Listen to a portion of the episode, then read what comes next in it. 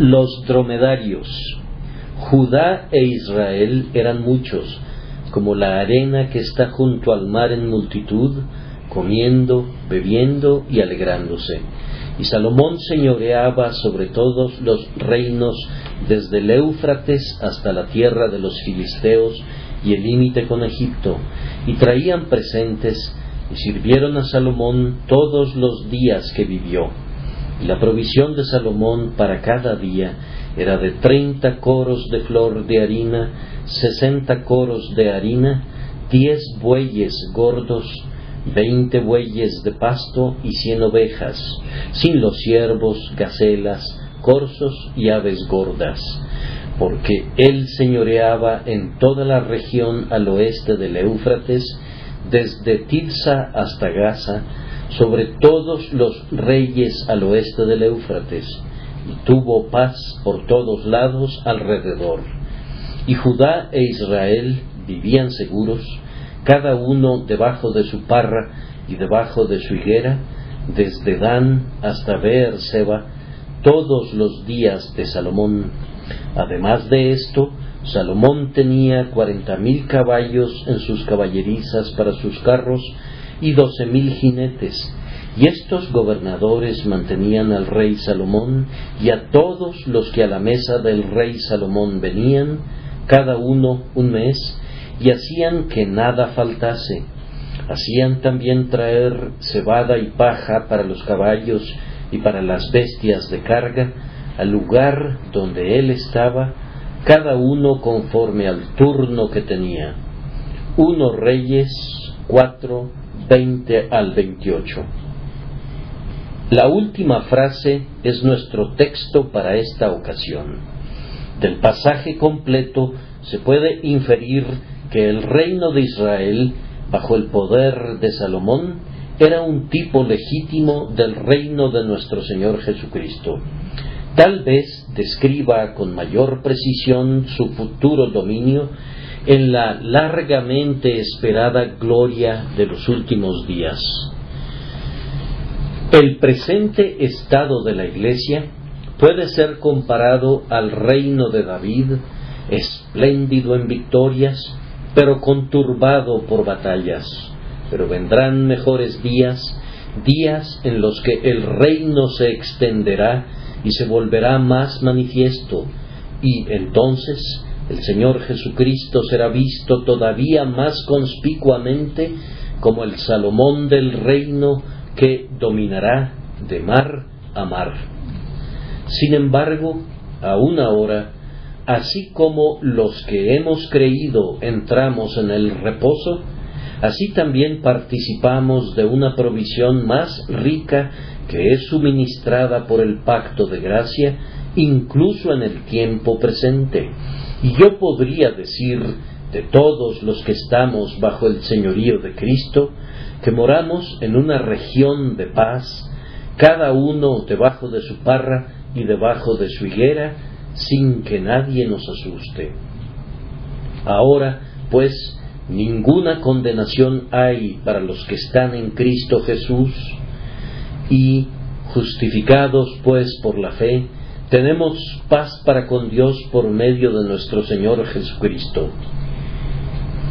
La paz de Dios, que sobrepasa todo entendimiento, guarda efectivamente nuestros corazones y nuestros pensamientos en Cristo Jesús. Israel, bajo Salomón, gozaba de abundancia, lo mismo que de paz. ¿Qué dice el historiador?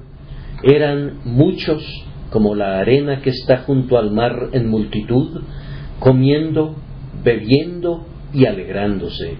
Se dice que había tal abundancia en la tierra en el tiempo de Salomón que el oro no valía más que la plata, y la plata se había vuelto de casi del mismo valor que el hierro, y en cuanto a los otros metales, se consideraban como algo insignificante. Los metales preciosos se habían vuelto tan comunes que ya casi no eran preciosos, pues eran muy copiosos.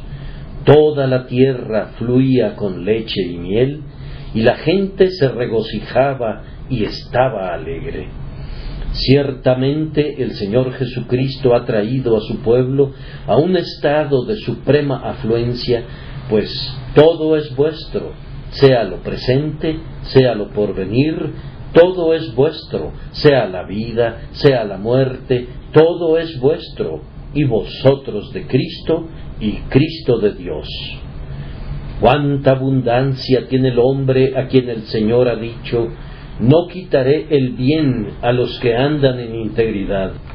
Todo lo que pidiereis en oración, creyendo, lo recibiréis. Él nos ha dado carte blanche, carta blanca, en la oración. Él ha puesto en nuestras manos las llaves de su tesoro y nos ha ordenado que tomemos lo que queramos. Ha dicho, deleítate a sí mismo en Jehová, y Él te concederá las peticiones de tu corazón, y agregó, abre tu boca y yo la llenaré. Si no lo hemos recibido, es porque no pedimos o porque pedimos mal. Así también moramos en un reino que es gobernado con sabiduría.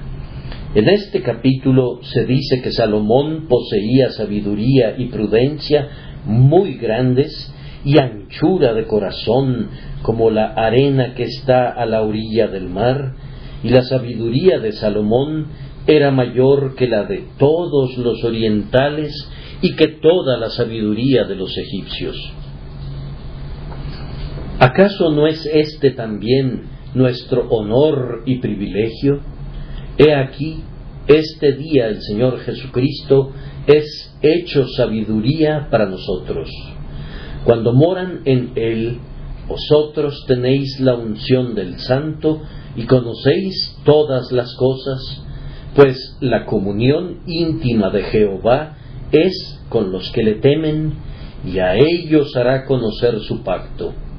El que quiera hacer la voluntad de Dios, conocerá si la doctrina es de Dios.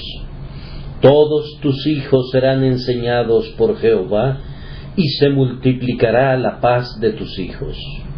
De aquí que vivamos bajo un gobierno de sabiduría que es impartida a cada uno de nosotros de acuerdo a nuestra capacidad para recibirla, sí, incluso a aquellos cuya experiencia no es sino superficial, para dar sagacidad a los simples y a los jóvenes inteligencia y cordura.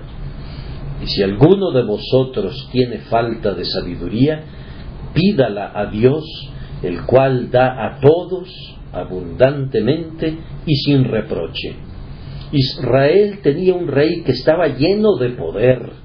Salomón tenía escuadrones de caballos y carros de guerra, y era tan poderoso que los reyes de la tierra no se atrevían a entrar en conflicto con él, sino que más bien le pagaban tributo. En cuanto a nuestro rey, cuenta con fuerzas superiores a los caballos y carros de guerra, pues no tiene sino que hablar a su padre y de inmediato le enviaría veinte legiones de ángeles. Toda potestad le es dada en el cielo y en la tierra la plenitud de la deidad habita en él para ayuda y defensa de su pueblo, y si pudieran abrir sus ojos, verían caballos de fuego y carros de fuego que rodean a su Señor. Ejércitos de ángeles ascienden y descienden sobre el Hijo del Hombre, y todo el cielo está en movimiento para cumplir los propósitos de Dios en Cristo Jesús. Ningún ángel permanece quieto bajo el señorío de Cristo, sino que cada uno asciende o desciende para cumplir las órdenes de su Señor. Hablando de príncipes poderosos, Él es el príncipe de los reyes de la tierra, el bienaventurado y solo soberano, a quien pertenece el gobierno sobre todos los principados y potestades Podría proseguir con el paralelo, pero ese no es el propósito de mi sermón. El gran reino de Salomón era administrado por un selecto cuerpo de gobernadores y ciertas personas eran nombradas como responsables de cada provincia, quienes, entre otros deberes, tenían que abastecer la mesa y las caballerizas del rey Salomón, y en las caballerizas mantenían caballos de guerra y también veloces dromedarios que eran usados de la misma manera que los caballos de posta para llevar mensajes rápidamente de una estación a otra.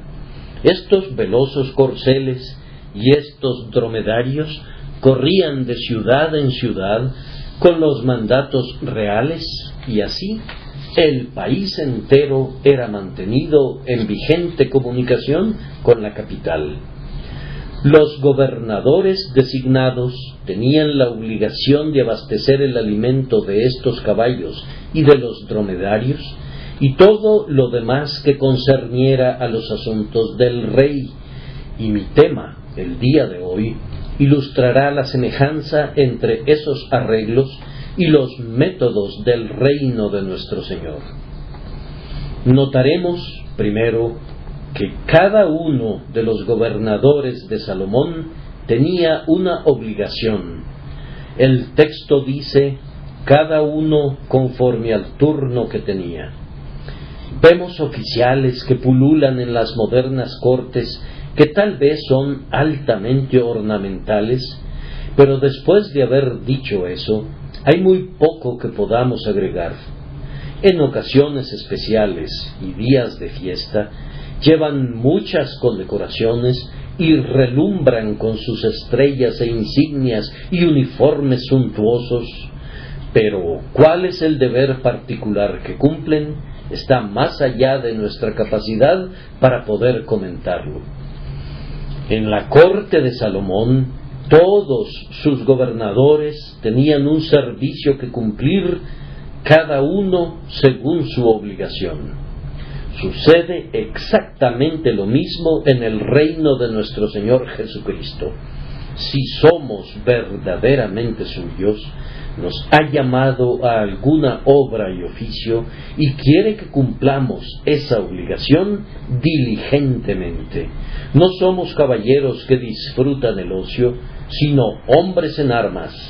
No somos holgazanes, sino obreros no somos lentejuelas rutilantes, sino luces brillantes. Es una gloria suprema ser el siervo más humilde del Rey Jesús. Es más honroso ser un humilde ayudante en la cocina de Cristo que ser un par del reino terrenal.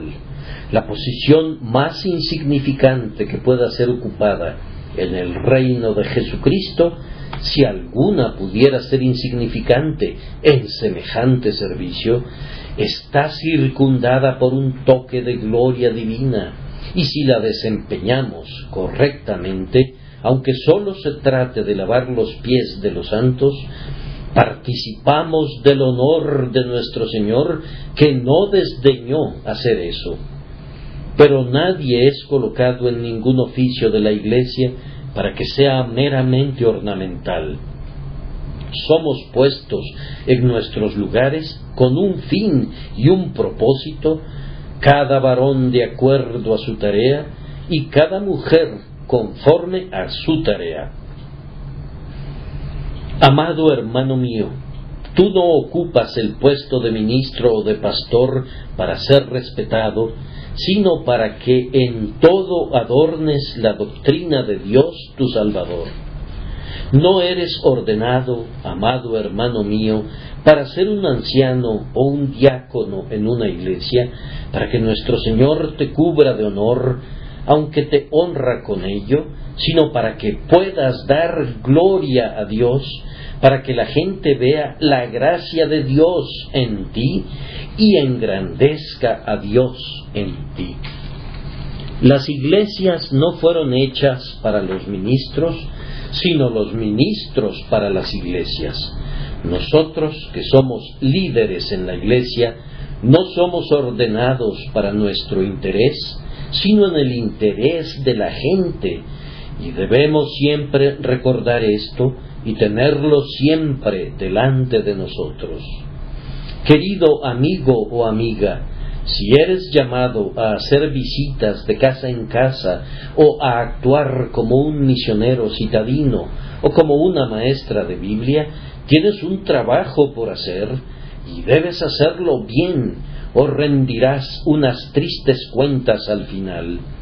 El oficio no te es dado para que recibas el crédito por ello o tengas el honor de cumplirlo, sino para que desempeñes un servicio real a tu Señor y Maestro Jesucristo. Ningún siervo de Cristo puede ser fiel si considera ese título como un honor estéril que no implica responsabilidad. Si queremos ser siervos y gobernadores bajo nuestro grandioso Rey, debemos inclinar nuestra cerviz al yugo y no debemos imaginar que bastará que atemos cargas sobre los hombros de otros y que actuemos como mirones. Se dice del ganado de Job que estaban arando los bueyes y las asnas paciendo cerca de ellos, pero en el campo de nuestro Señor todos nosotros deberíamos ser bueyes y trabajar en el surco constantemente. Quienes servían a Salomón eran gobernadores bajo un rey estricto, pues su sabiduría era tal que no hubiera tolerado infidelidad en ningún oficio. Él elegía a los mejores hombres y en tanto que los retuviera, exigía seriedad y esperaba una pronta atención.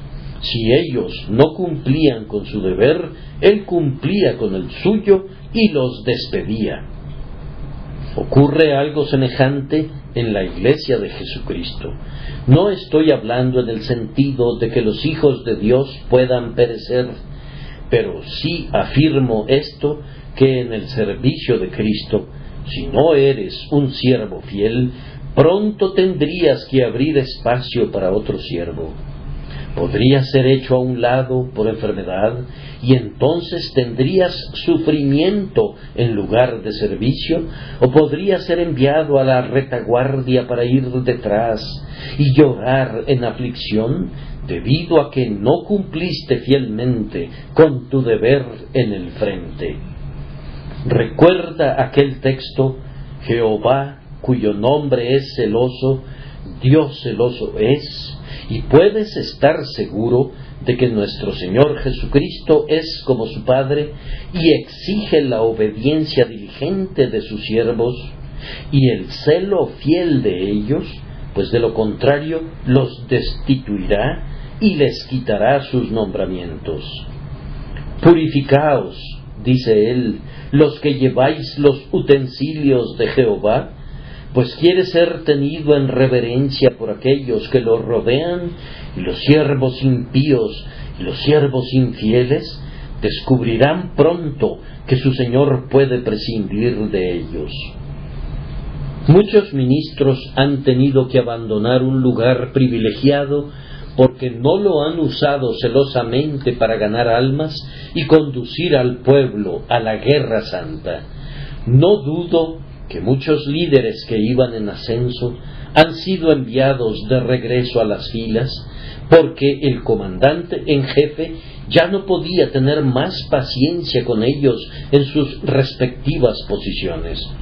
Fueron destituidos porque desalentaban a sus colegas soldados y detenían el progreso de la campaña.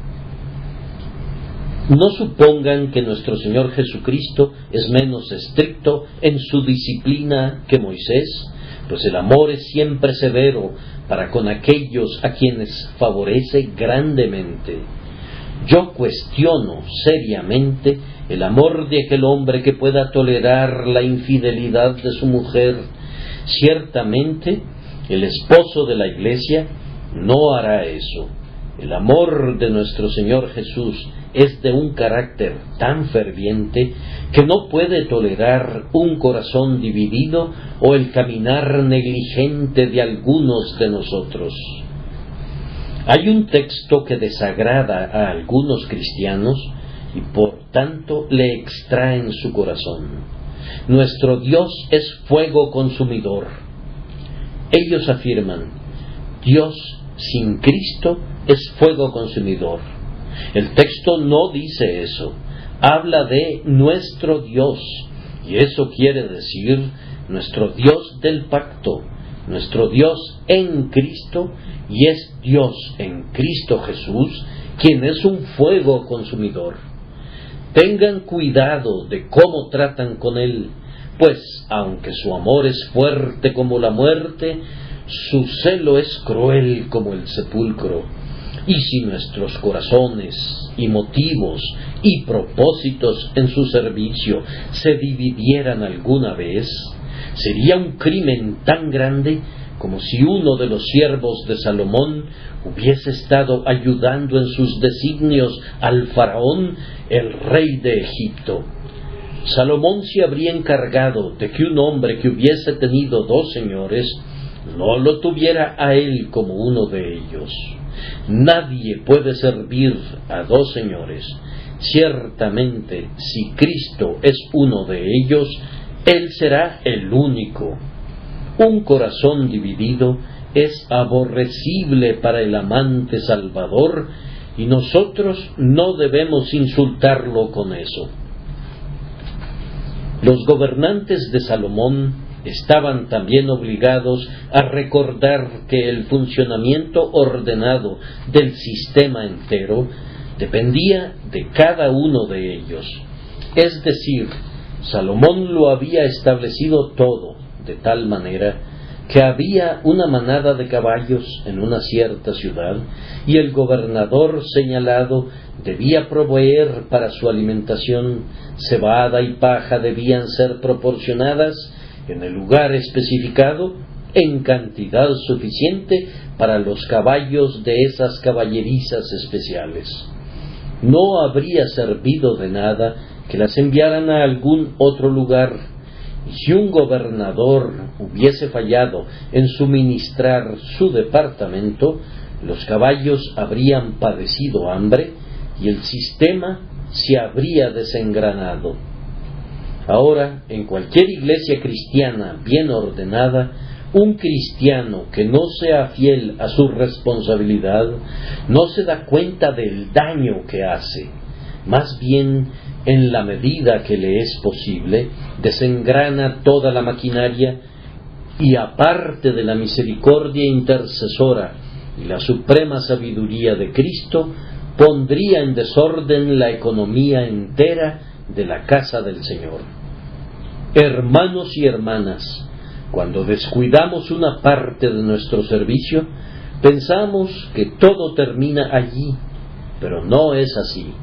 Si un padre descuida su deber para con sus hijos, el hijo sufre un daño, pero el problema va más allá.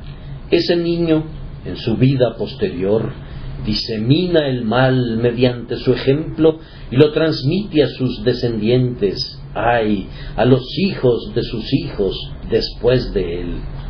Si un cristiano en la iglesia se mantiene en la retaguardia cuando debiera estar en el frente, o se pone en el frente cuando debiera estar en la retaguardia, trastornaría todo el asunto de tal forma que las cosas no se moverían sin tropiezos. La pequeña iglesia no puede prosperar porque un miembro influyente está donde no debería estar. En una gran casa, los sirvientes deben guardar sus lugares y si la cocinera persistiera en hacer los deberes de la mucama y no preparara las comidas, todo sería un embrollo. Y si, por otro lado, la sirvienta que tiene que limpiar las habitaciones descuidara ese deber y se metiera a fuerzas a la cocina, no habría comodidad ni de día ni de noche. Ustedes podrán ver el impacto de esto en la iglesia cristiana.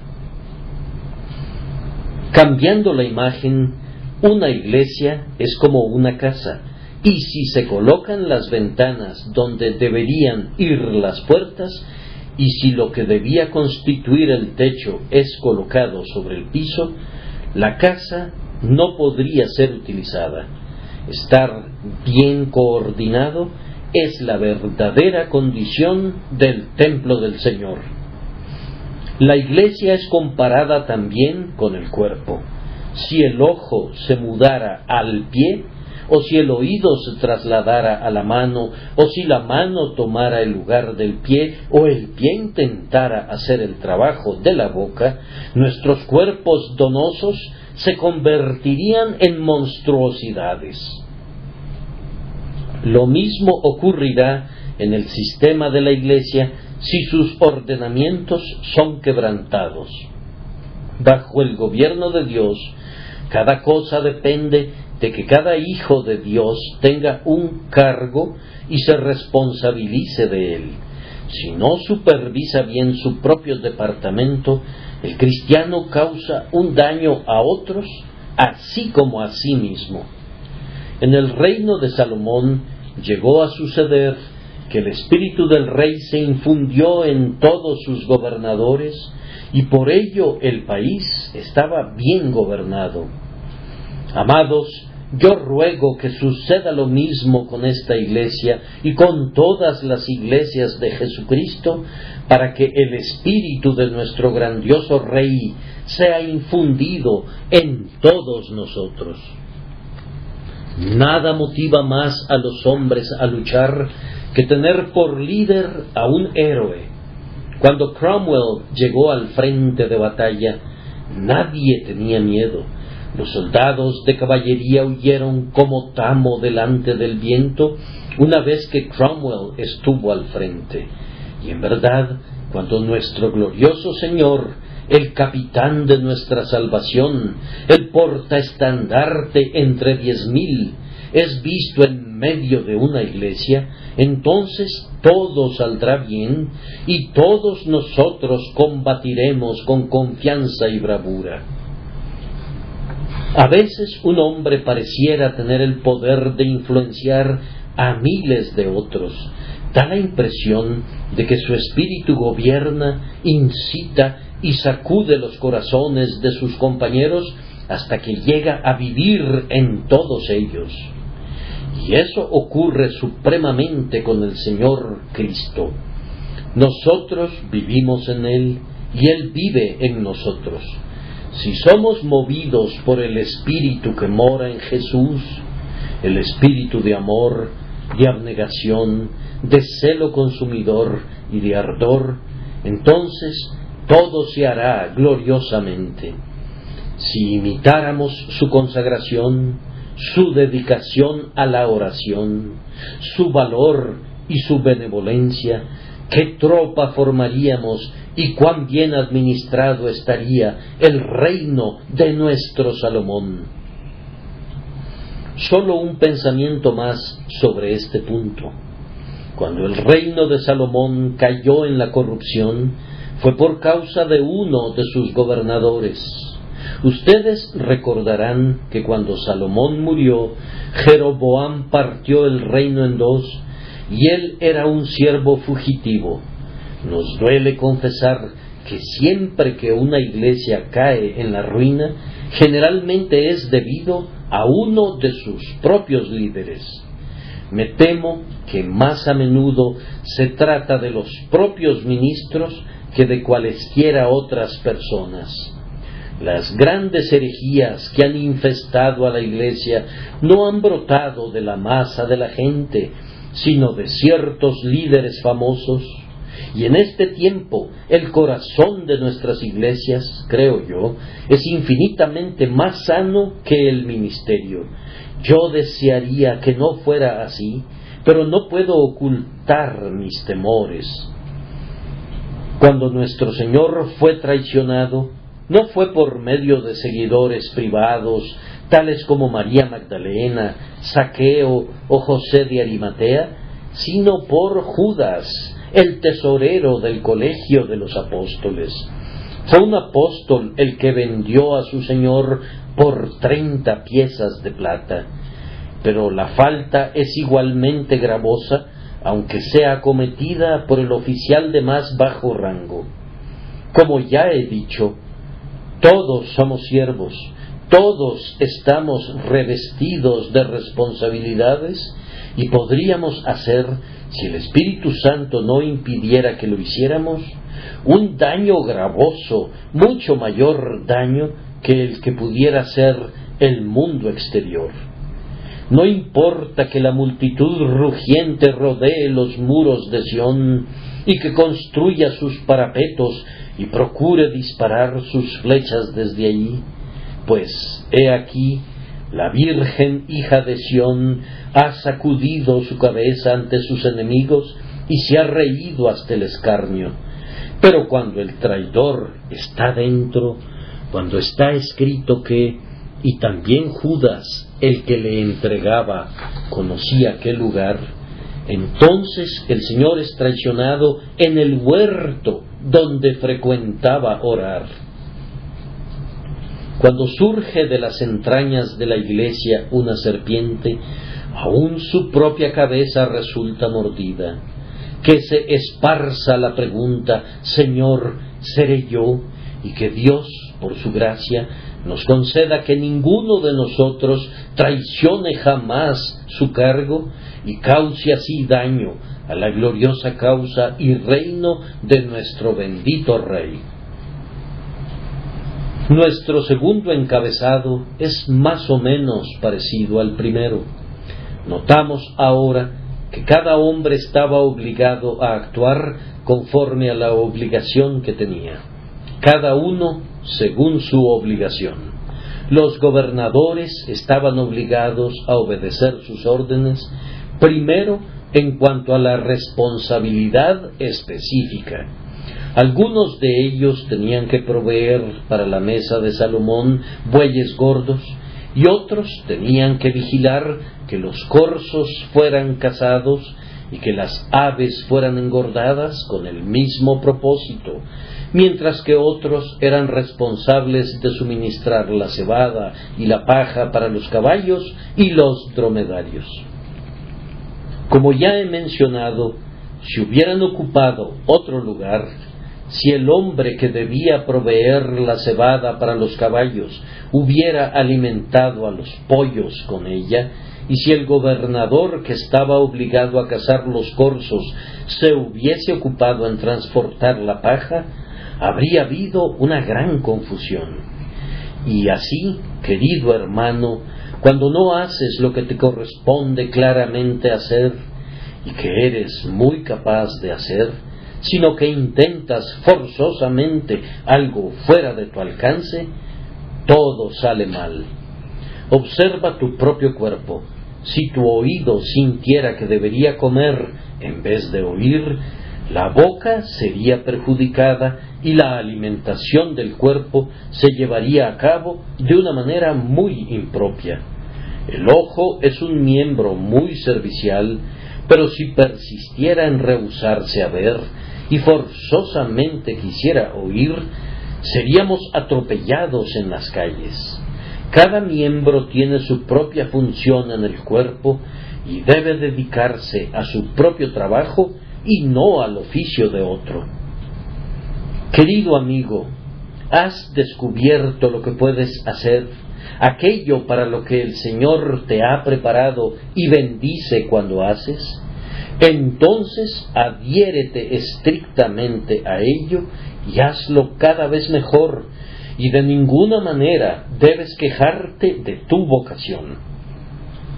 No critiques a otros cuyo trabajo difiera del tuyo.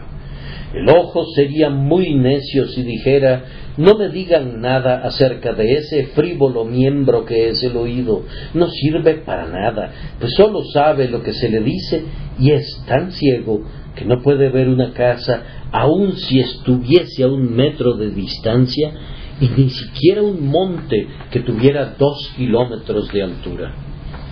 Igualmente vano sería que el oído dijera no me hablen de la boca, es un órgano egoísta que siempre necesita ser alimentado. No sirve para nada, pues no puede oír, y si dispararan un cañón muy cerca de ella, no lo percibiría. Tampoco puede decir la boca, ese pie errante siempre anda corriendo por todos lados. ¿Por qué no funciona como la mano? Ni la mano puede tampoco criticar a la lengua porque se jacte de grandes cosas y no haga nada. Habría una triste confusión en el cuerpo si tal espíritu prevaleciese. Pero la mano se apega a su trabajo y aún allí hay una subdivisión de servicio. El dedo meñique juega un papel que el pulgar no puede desempeñar y hay algo para el pulgar que el dedo índice no puede hacer. Lo mismo sucede en la iglesia de Dios. Cada uno de ustedes debe descubrir lo que puede hacer y luego buscar, con la ayuda de Dios, el Espíritu Santo, hacer eso, haciendo su mejor esfuerzo por amor a Jesús.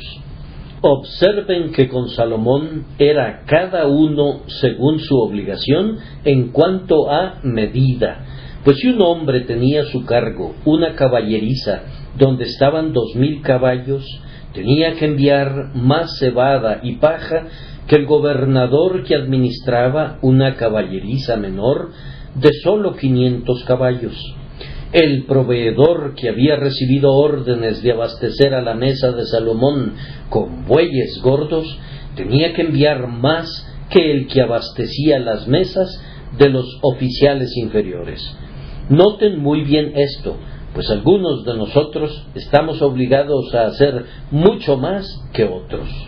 Algunos de nosotros cargamos con pesadas responsabilidades y si dijéramos, yo no haré más que los demás, pues no necesito sobrecargarme, seríamos incapaces de ocupar la posición a la que Dios nos ha llamado. Queridos amigos, no tengo miedo de que alguno de ustedes hiciera demasiado por Jesucristo, sino que me gustaría que lo intentaran. Solo prueben ahora para ver si pueden ser demasiado ardientes, demasiado abnegados, demasiado celosos o demasiado consagrados. Sería una lástima que no intentaran tal cosa. No he conocido nunca a nadie que pueda acusarse de un crimen tan raro. Oh, no. Todos nosotros sentimos que todo lo que podamos hacer y más es bien merecido por nuestro bendito Señor que nos ha dado nuestra obligación. No olviden que ustedes, que son padres, deberían ser mejores personas que los solteros que no tienen hijos que los imiten o que copien su ejemplo. Los que son patronos de empresas grandes deberían ser mejores personas porque sus obreros observarán cómo viven. Los que tienen talentos y habilidades deberían ser más activos que aquellos que no cuentan con eso, pues cinco talentos exigen mayor interés que uno. Por favor, recuerden la regla de la proporción. Si tienes cinco talentos y tu hermano tiene solamente uno, podrías hacer el doble de lo que él hace y sin embargo no cumplir con tu meta.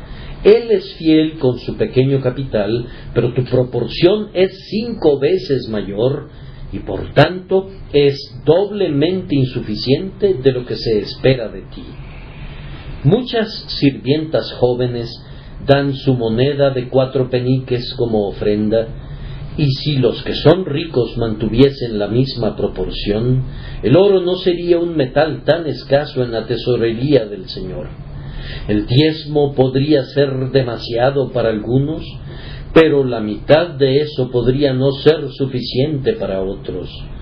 Debe ser cada uno según su obligación, tanto en la medida como en el contenido cada uno según su obligación era aplicable al lugar, pues si el siervo que tenía que enviar la cebada para los dromedarios a Jerusalén la hubiese enviado a Jope, o si el hombre de Jope hubiese enviado todo su forraje a Jericó, habría habido un problema considerable y un clamor en los establos, pues si la carne de engorde y las gacelas para la mesa de Salomón, cuando se quedaba en la casa del bosque del Líbano, hubiese sido enviada a su otra casa en el monte Sión, el rey habría tenido su mesa indebidamente abastecida.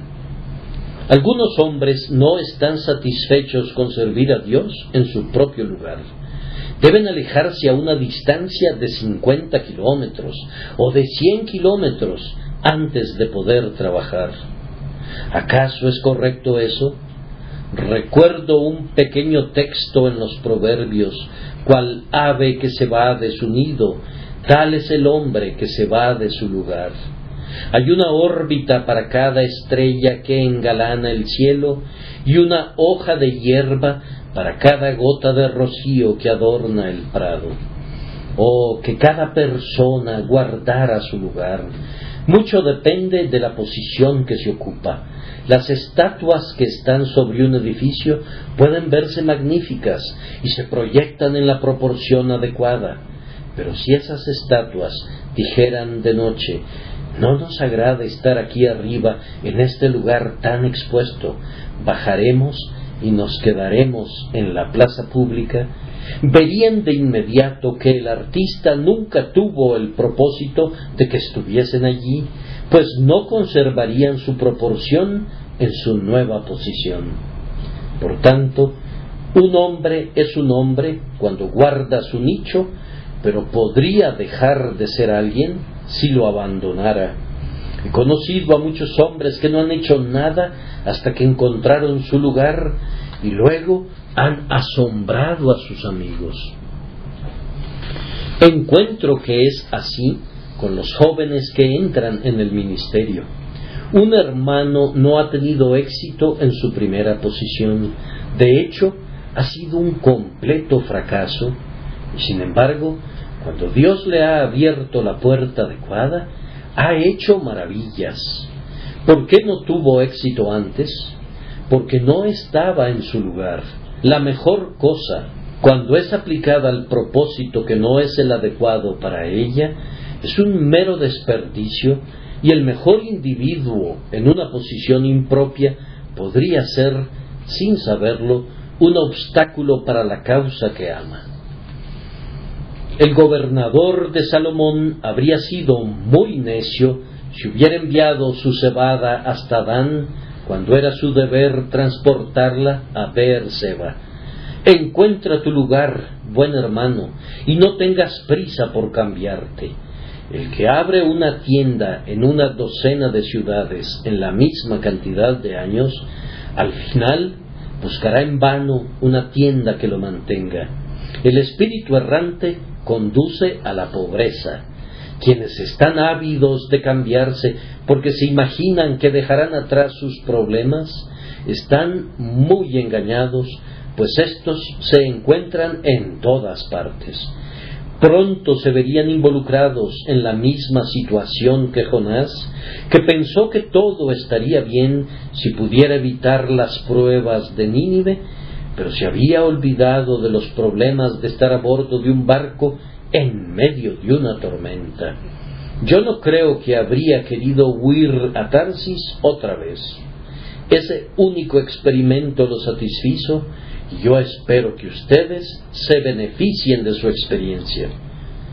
No traten de huir por su propia cuenta, pues si en efecto se esforzaran por escapar de la ardua labor para su Señor, Quisiera que recordaran que el mar es lo mismo de tempestuoso ahora que como ha sido siempre, las ballenas son ahora más escasas que en los días de Jonás, y es muy poco probable que depositen en la costa a un hombre vivo. Guarden su lugar, cada uno según su obligación.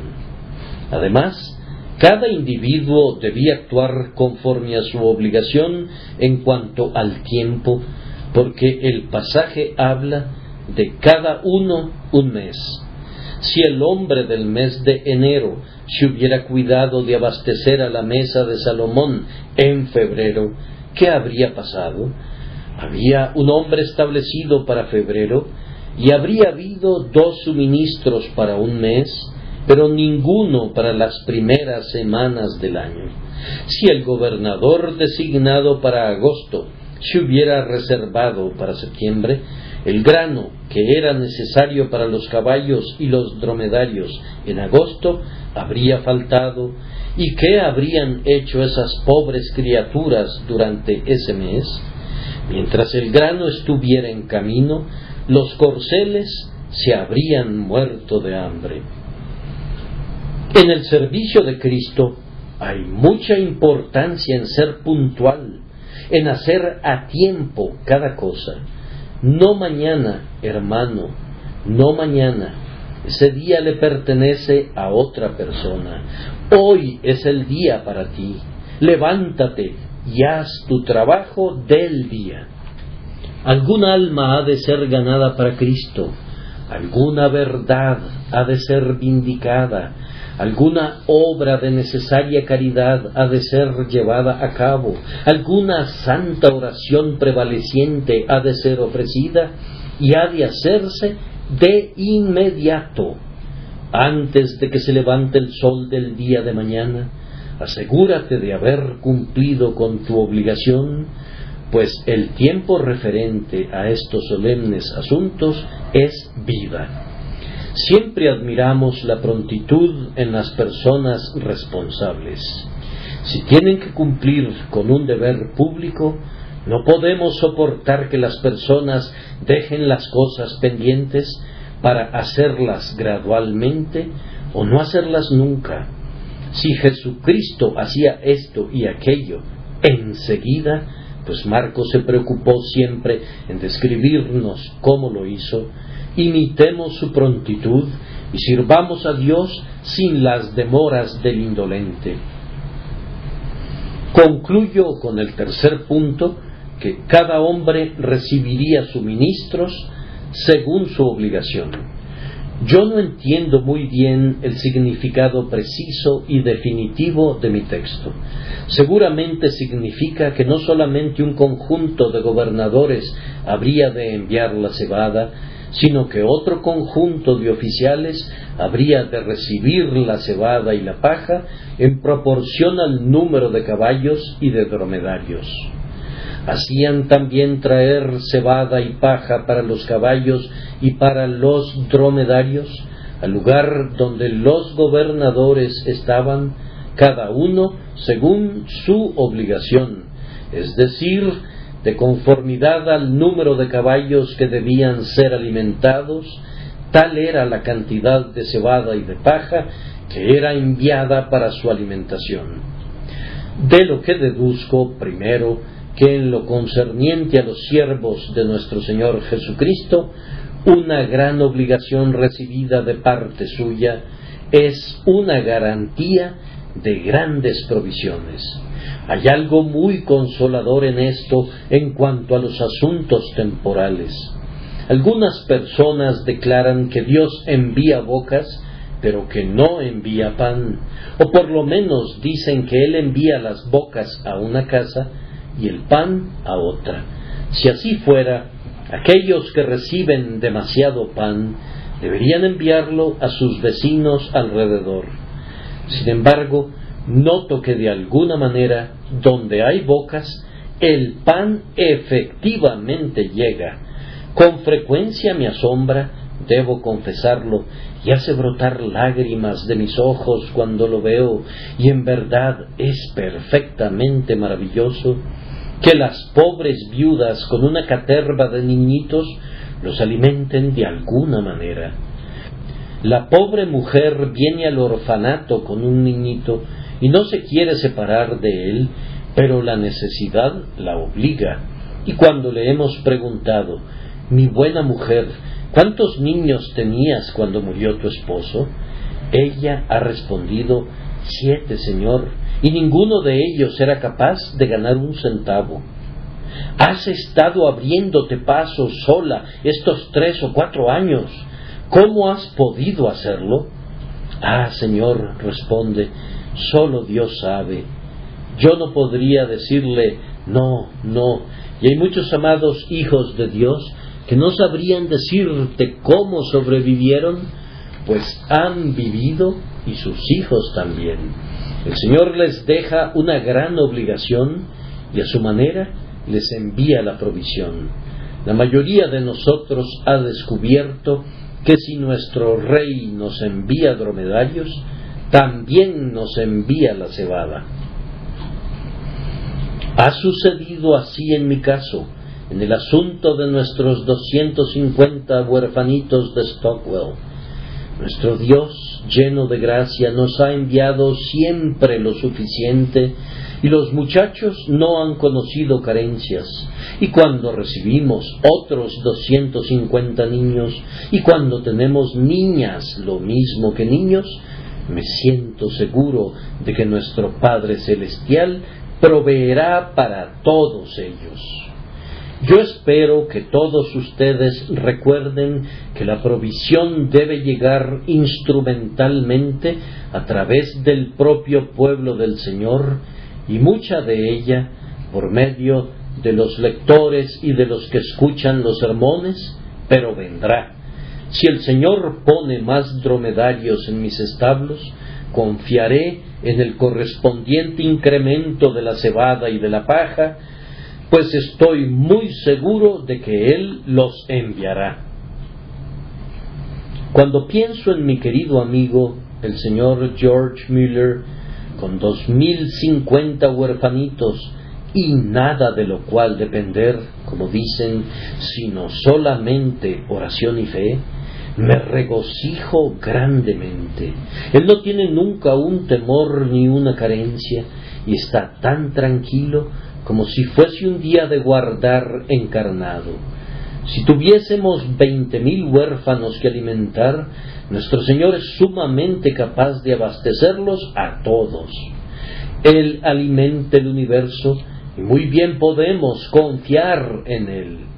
Si tuviésemos una fe sencilla, semejante a la de un niño, descubriríamos que una gran obligación es una garantía de una gran provisión, cada uno según su obligación. Lo mismo que ocurre con las cosas temporales, sucede con la gracia. Cuando Dios da a un hombre unas cuantas personas que cuidar, le da la gracia suficiente y cuando le da diez veces ese número, Él incrementa la unción divina. Si el Señor te envía una pequeña prueba, querido hermano, tendrás la gracia suficiente y si te envía una prueba gigantesca, de igual manera tendrás suficiente gracia.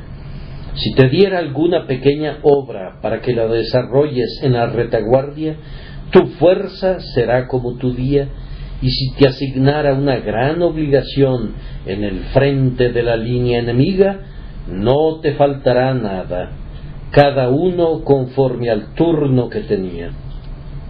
No contarás con un centavo de gracia excedente, no tendrás nunca demasiada gracia para que te jactes de ella y hables de haber vivido durante meses sin pecar y de insensatas cosas parecidas. Te verás forzado a sentir que, cuando hubieres hecho todo, siervo inútil eres. Nunca en mi vida he tenido en la mañana el maná sobrante del día anterior, ni siquiera migajas. He estado tan hambriento siempre que he tenido que devorar todo lo que podía recibir en ese lugar y en ese instante. He vivido de la mano a la boca. La mano ha sido la de mi Señor, que siempre está llena, y la boca ha sido la mía y siempre ha estado abierta pidiendo más. Cuando he tenido en mi ministerio una doble cantidad de comida, he tenido un doble número de personas que alimentar. La gracia del Señor ha sido suficiente para mis necesidades, pero no me ha dejado espacio para gloriarme en el yo.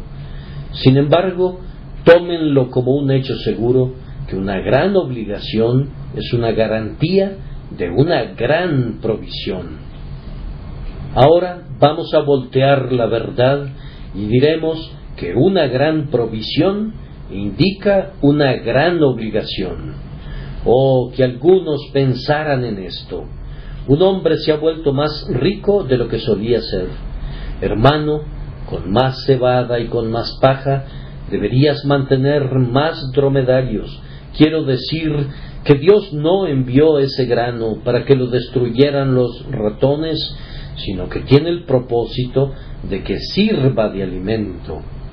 Cuando Dios da a los hombres dinero o medios de cualquier tipo, deberían sentir que son sus mayordomos y usar todo lo que tengan para su Señor. Si no lo usaran, sino que lo guardaran, les sucedería lo que una vez le aconteció a un arroyuelo. Siempre había estado corriendo, serpenteando, haciendo fluir su corriente hacia el río y vaciándose siempre de esta manera, pero siempre rebosante. Este arroyuelo se volvió avaro y dijo, He sido demasiado pródigo, no he hecho ninguna provisión para el clima del ardiente verano. Siempre doy todo lo que recibo. El agua corre a través de mí en una corriente perpetua y nada se queda. Esto debe cambiar. Voy a formar un gran acopio y a llenarme. Así que se formó una ribera que lo atravesaba. Construyó una represa y las aguas comenzaron a crecer y a elevarse Después de un corto tiempo, el agua adquirió un color verde y se volvió pestilente. Se llenó de todo tipo de malas hierbas, se volvió guarida de todo tipo de criaturas que se arrastraban y comenzó a exhalar un olor ofensivo. Se convirtió en una gran molestia para los aldeanos que tuvieron que llamar a las autoridades sanitarias para deshacerse de él, pues se había convertido en fuente de fiebres. ¿Qué te pasó? Tú que fuiste un arroyo centelleante, ¿qué fin ha llegado a tu brillante y alegre vida? ¿Ven el sentido de la parábola? Recuerden que en Palestina hay un mar que siempre recibe y nunca da. ¿Cómo se llama? El mar muerto. Siempre habrá de ser el mar muerto mientras ese sea su carácter. Si abrieran un canal hasta el gran océano para dejar que sus aguas corriesen, podría volverse dulce, pero de otra manera nunca podría volverse. El hombre que recibe mucho pero no da nada, está muerto mientras vive. El que cuenta con grandes ingresos debe considerar que tiene grandes cargos y debe actuar de conformidad. Cuando un hermano tiene grandes talentos, grandes posesiones, gran influencia, cuando es grande en todo, por gracia de Dios debe decir, Dios requiere grandes cosas de mí, porque a todo aquel a quien se haya dado mucho, mucho se le demandará.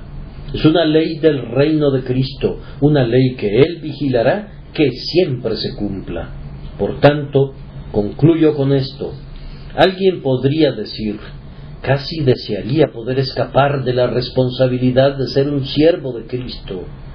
Amado hermano, toma nota de estos dos o tres hechos. No puedes mejorar tus circunstancias como un siervo de Cristo al minimizar tu obligación. Si dijeras, no voy a intentar tanto, no mejorarías tus circunstancias tomando ese rumbo, pues si reduces el trabajo, el Señor disminuirá la fortaleza. Nuestro grandioso Salomón cortará algunos de los suministros si tienes menos dromedarios que alimentar y así no podrías estar mejor. Si mantienes seis dromedarios, Él te dará provisión para seis si optas por mantener tres, Él te dará provisiones únicamente para tres y serás más pobre en lugar de más rico. Tampoco puedes mejorar tus circunstancias a través de incrementar entera y únicamente la provisión, pues si recibieras más paja y cebada, ciertamente nuestro Salomón te enviaría más dromedarios. Entre más fuerza tengas, tendrás más tribulaciones.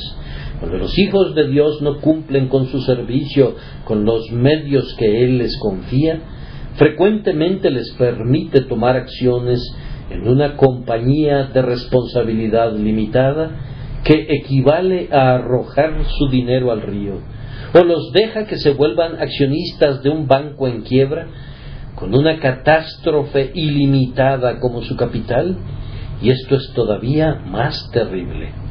A menudo le sucede a un hombre que ha amontonado y ahorrado y escatimado la causa de Cristo, que en sus años ulteriores se encuentra en aprietos y clama diciéndose todo ha desaparecido, desearía haberlo usado mejor antes de perderlo. Habría sido mucho mejor darlo al Señor en lugar de que los abogados lo devoraran todo. Ah, tu pecado te ha encontrado. Tu Señor no podía confiar en ti y así te ha quitado sus bienes y ahora desearías haberte comportado mejor. Recibamos las advertencias que nos proporcionan esos malos administradores y veamos que, según nuestra obligación, recibamos los suministros y conforme lleguen los suministros, los usemos sabiamente. Todo para Jesús, el glorioso Salomón de nuestros corazones, el amado de nuestras almas. Nuestra vida para Jesús, nuestra muerte para Jesús, nuestro tiempo para Jesús, nuestra eternidad para Jesús, nuestra mano y corazón para Jesús, nuestro cerebro y lengua para Jesús, noche y día para Jesús, enfermedad o salud para Jesús, todo para Jesús, cada uno según su obligación. Que así sea. Amén.